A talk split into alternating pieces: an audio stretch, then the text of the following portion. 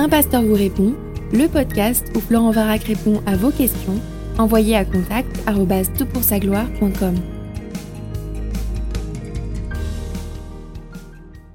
La question est posée pour ce podcast. Un converti vivant dans un pays musulman peut-il mener une vie double? Respecter et pratiquer la religion autochtone alors que son cœur croit à Christ il y a plus de trois ans, j'ai connu Christ et je l'ai accepté dans ma vie. Je suis une ex-musulmane, mère de deux enfants, épouse d'un musulman très pratiquant.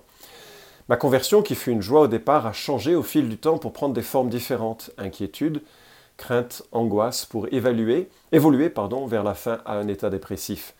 La raison, c'est que je ne peux pas révéler ma foi chrétienne à personne, vu que l'islam interdit toute conversion. Et de ce fait, je continue à vivre comme une musulmane en apparence, mais mon cœur appartient à Christ.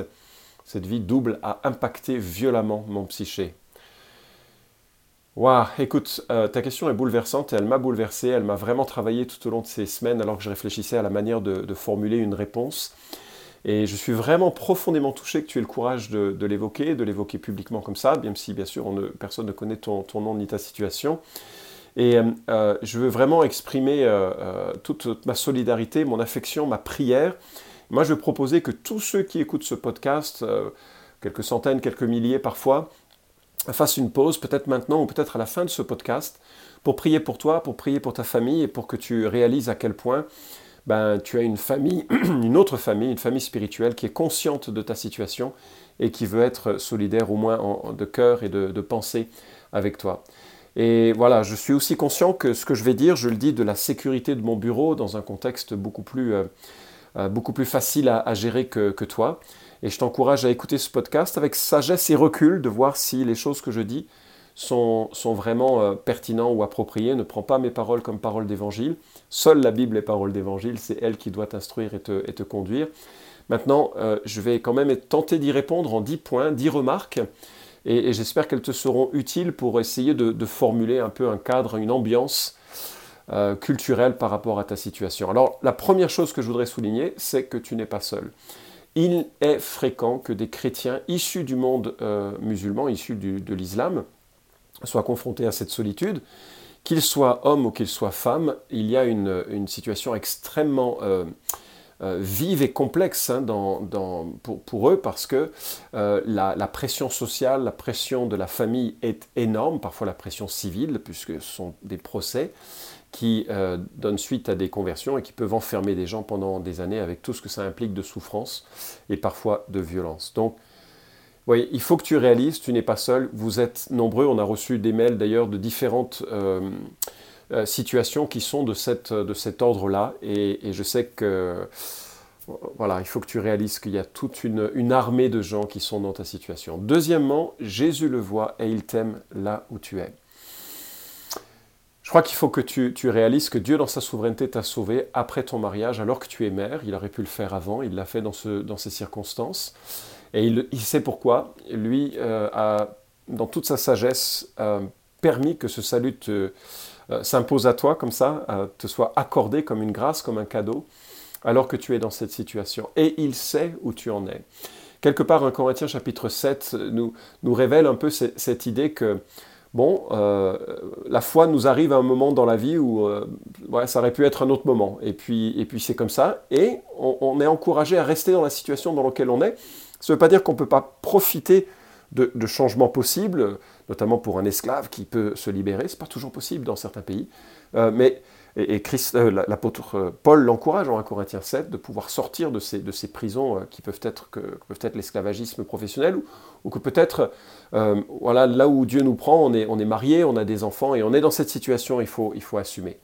Jésus voit dans quelle situation tu es, il la connaît, il en est conscient et c'est comme ça, dans ce contexte, qu'il t'a sauvé. Troisièmement, je prie, et je crois qu'il faut vraiment qu'on prie pour cette sœur ainsi que pour tous ceux qui sont dans cette situation, que tu rencontres une autre sœur en Christ qui euh, partage ou est un peu la, même situation que toi. Parce que c'est en fait assez fréquent. Et moi, je prie maintenant, Seigneur, je prie que cette sœur puisse rencontrer une autre sœur, qui puisse être comme un, chemin, euh, avec qui elle puisse partager ce chemin difficile et, s'encourager les uns les autres. Amen. Euh, je, crois qu'il faut en faire un sujet de prière quotidien, de rencontrer quelqu'un d'autre qui Partage ta foi avec qui tu pourras partager aussi ces fardeaux et vous encourager l'une et l'autre. C'est en fait assez nécessaire pour grandir. Je suis navré que ce soit si difficile de, de se rassembler. Je me souviens un jour d'une femme qui venait d'Arabie Saoudite. Elle est venue faire ses études et elle a, le premier culte où elle est arrivée, euh, puisqu'elle était chrétienne, le premier culte où elle est arrivée, elle était dans notre église, on s'est mis à chanter et je l'ai vue pleurer. Alors je sais qu'on chante pas toujours très bien dans les églises évangéliques, mais là j'étais quand même surpris de voir la réaction. Donc je suis allé la voir après, je dis comment comment as vécu le culte? Et elle m'a dit qu'elle a été très émue parce que c'est la première fois qu'elle chantait à voix haute. En fait, les chants euh, qu'elle a jamais chantés hein, en tant que chrétienne, c'était en chuchotant, parce que c'était dans des cadres de réunion interdites. Waouh, quelle, douleur et quelle, tristesse. Mais voilà, elle pouvait partager quand même un peu sa foi avec d'autres, c'est ce que je veux prier. Quatrième remarque. Tu es sous une tutelle très forte, et je pense qu'il est légitime que tu suives ton mari, puisque la loi du pays et de la culture l'exige. C'est pas toujours possible de briser cette tutelle de façon légitime, et donc si tu es obligé d'aller à la mosquée, parce que ton mari ou la loi t'y oblige, euh, je pense que c'est compréhensible euh, euh, d'y aller. Peut-être tu te souviens d'avoir lu Naaman qui, pour maintenir l'unité politique du pays, après sa conversion au Dieu d'Israël, a demandé au prophète s'il pouvait s'agenouiller aux côtés du roi qui s'agenouillait devant une divinité locale. Et je ne pense pas qu'il s'agissait d'idolâtrie dans son cas, mais qu'il s'agissait surtout de, maintenir une certaine cohésion. Et, voilà, tu es dans une, sous une tutelle en quelque sorte qu'il est difficile de briser. Et donc je, pense que c'est compréhensible d'avoir à, vivre un peu cette, tension et que euh, ça, peut être, ça peut être euh, euh, vivable. Cinquièmement, la foi chrétienne n'est pas l'islam. Tu demandes s'il est possible de vivre une vie double, de respecter et pratiquer la religion autochtone alors que ton cœur croit à Christ. Personnellement, je ne crois pas que ce soit souhaitable. Certes, 1 Corinthiens 9, 22 dit de se faire tout à tous pour en sauver le plus grand nombre, mais c'est uniquement, me semble-t-il, dans les apparences culturelles, mais certainement pas dans les notions euh, religieuses, rituelles, et, euh, ou en tout cas dans l'ensemble des, rituels, et euh, certainement pas dans la, théologie qui est, en place. Je sais qu'en missiologie, certains ont évoqué des chrétiens de type C5, avec euh, cette notion justement qu'il y aurait des gens qui seraient musulmans, mais musulmans chrétiens, c'est-à-dire qu'ils auraient, réalisé que Christ était euh, véritablement le Créateur et le Dieu incarné pour sauver des péchés, mais ils maintenaient l'ensemble des rites et des euh, pratiques musulmanes. Mais je suis très mal à l'aise avec ça parce que la justification, notamment avec le, lien avec les juifs, hein, puisque au début de l'Église, les, juifs restaient juifs et avaient adopté la théologie chrétienne, mais il y avait suffisamment de remplacements pour, euh, pour faire en sorte que ce soit légitime. Or, euh, les C5, c'est vraiment une, catégorie totalement assimilée à l'islam, mais qui euh, aurait... c'est un peu un syncrétisme un petit peu exagéré. Personnellement, je ne pense pas que ce soit, ce soit souhaitable. Sixièmement, tu as l'opportunité de briller. Normalement, en Christ, tu as toutes les ressources pour faire au mieux de cette situation.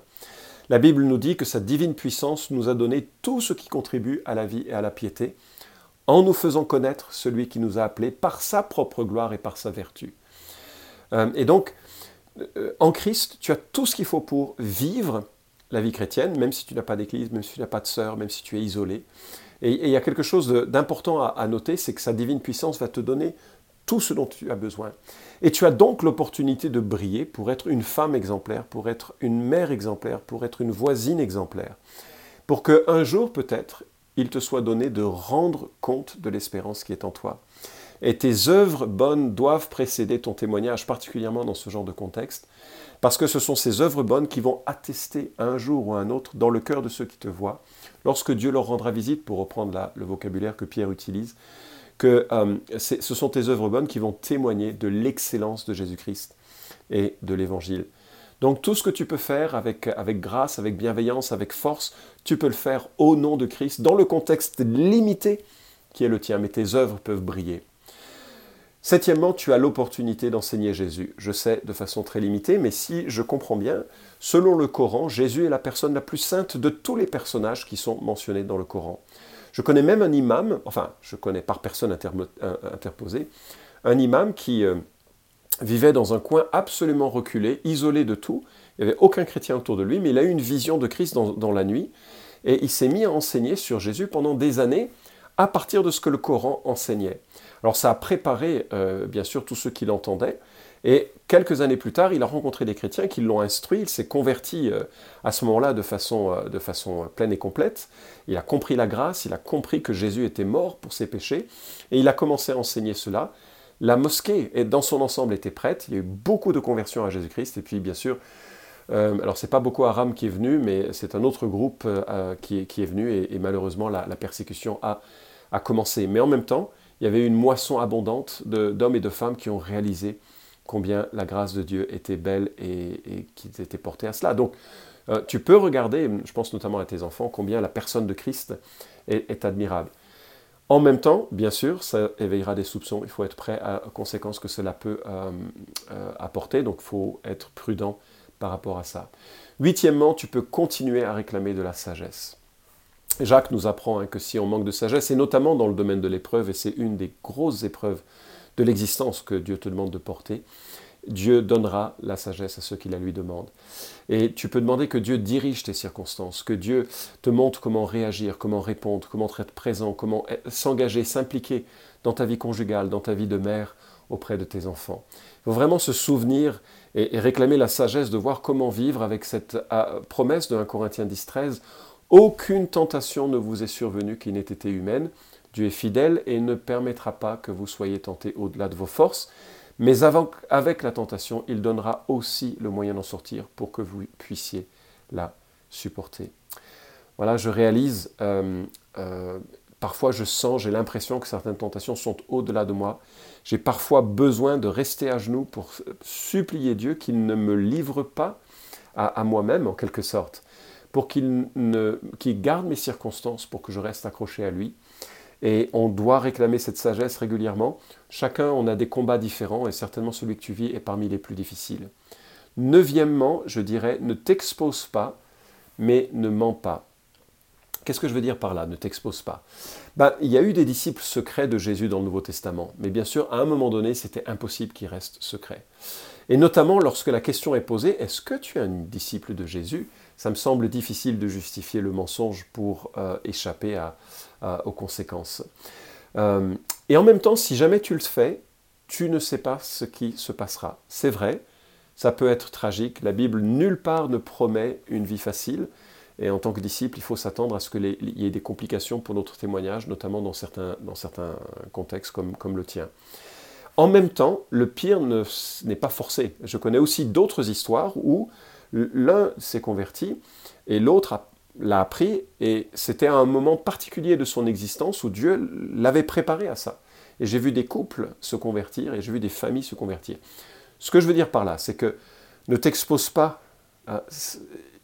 il faut être très prudent. D'ailleurs, j'ai remarqué une chose en lisant l'histoire de quelques euh, histoires de l'Église, c'est que tous ceux qui étaient un peu des fanfarons en disant Moi je ferai face à la persécution, moi je suis un chrétien, je renierai jamais Jésus, ces gens-là étaient le plus euh, rapidement à, renier Christ. Quoi.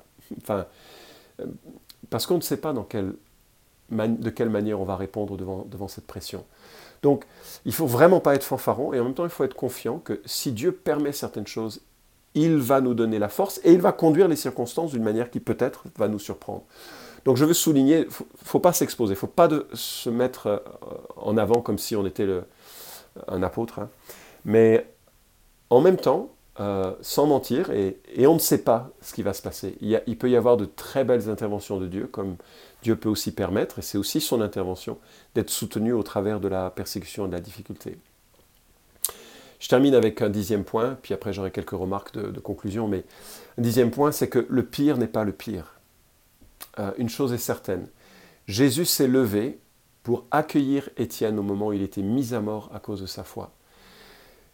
Waouh Dieu, le Fils, glorifié lorsqu'il voit celui ou celle qui euh, reste fidèle à son nom, à, la vérité, au prix de sa vie, au moment de sa mort, il est debout pour l'accueillir.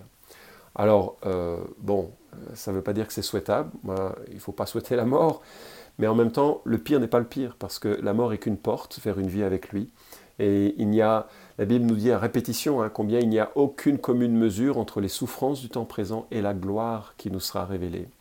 Et le premier geste qui, nous trouvons dans l'Apocalypse, c'est celui de Dieu qui essuie les larmes des yeux de ses enfants.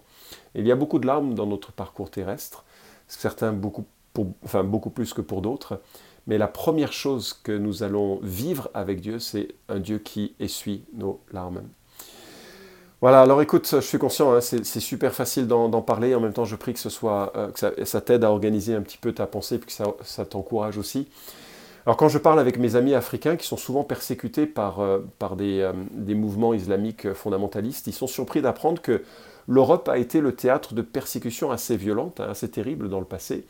Il y a eu des guerres de, religion, les, catholiques ont interdit les protestants d'exister, et parfois il y a eu des guerres, de, les protestants ont répliqué, mais toujours est-il qu'il était interdit même euh, d'avoir une Bible, de lire la Bible, et, que ceux qui en avaient ben, pouvaient passer euh, sur le bûcher. Alors j'ai lu le témoignage de deux Français que Calvin a envoyés en Savoie pour apporter des Bibles. C'était en 1554, ils s'appelaient Jean Vernon et Antoine Laborie. Et ce dernier, Laborie, était un jeune avocat qui venait de se marier. Il avait laissé un job assez lucratif pour s'occuper de, l'œuvre de Dieu. Tous deux étaient heureux d'apporter des Bibles en Savoie pour euh, parler de leur foi. Ils ont été arrêtés, je crois qu'ils ont été dénoncés au passage à la frontière, et ils ont été condamnés à être brûlés vifs. Et quelques heures avant de mourir, euh, Laborie écrit une lettre à sa toute jeune femme, euh, et il écrit la chose suivante. Anne, ma sœur bien-aimée et fidèle épouse, tu sais combien nous nous sommes toujours aimés aussi longtemps qu'il a plu à Dieu de nous maintenir ensemble. Sa paix nous a accompagnés quotidiennement et tu m'as obéi en toutes choses. Je prie que tu sois trouvé pareil et même encore meilleur s'il était possible lorsque je ne serai plus. Si le monde et la pauvreté font peur à ta jeunesse, remarie-toi comme je te le recommande, avec un autre frère qui craint Dieu également. Et ne te souviens de moi non comme un mari, mais comme une poignée de poussière, car dès cet instant nous ne serons unis que par les liens de l'amour fraternel. Lorsque ton père apprendra ma mort, je ne doute pas qu'il tentera de te ramener au papisme, c'est-à-dire le catholicisme, mais je te supplie, au nom de notre Seigneur, demeure fidèle à la vérité. Fais confiance à Dieu, prie-le, aime-le, serre-le, et il ne t'abandonnera pas. Notre petite fille lui sera autant précieuse qu'à toi, car il est le protecteur des veuves et des orphelins. L'exemple de Moïse devrait suffire à te le confirmer. Fin de citation. Alors c'est bouleversant et je ne le cite pas pour dire que c'est un exemple. Ils n'ont pas cherché à mourir, ils ont juste cherché à, vivre ce que Dieu mettait sur leur chemin. Et ils ont consenti ensuite à la suite. Euh, la suite a été, tragique, mais Dieu les a fortifiés au travers de cela. Alors voilà, je, prie que tu sois dans un état d'esprit euh, beaucoup plus euh, joyeux et positif, mais que même si les choses devaient devenir aussi terribles que celles que je viens d'évoquer, tu demeures en paix, conscient que nous suivons un sauveur crucifié et que ce chemin n'a pas été facile pour lui et ça n'a pas été facile pour quantité, quantité de disciples. Toujours est-il que euh, ne, prends pas de fardeau supplémentaire sur toi. Dieu a porté nos péchés, Dieu a porté nos faiblesses et nous qui sommes si petits, nous bénéficions d'une grâce qui est immense. Et même l'apôtre Pierre qui a renié Christ trois fois, et trois fois chaque fois de façon plus grave. Si tu euh, lis le, récit qui nous en est laissé, tu vois que au départ, il fait que affirmer euh, qu'il ne connaît pas Jésus.